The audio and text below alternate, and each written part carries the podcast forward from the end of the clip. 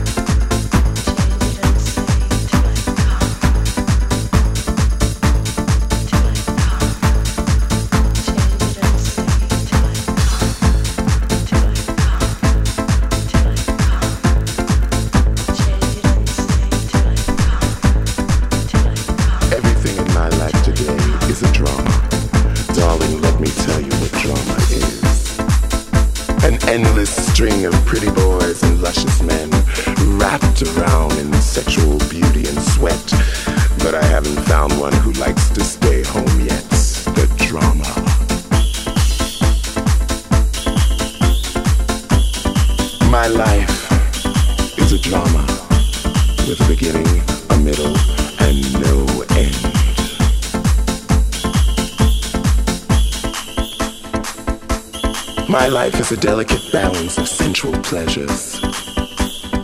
Sometimes the balance is tipped. I don't like that.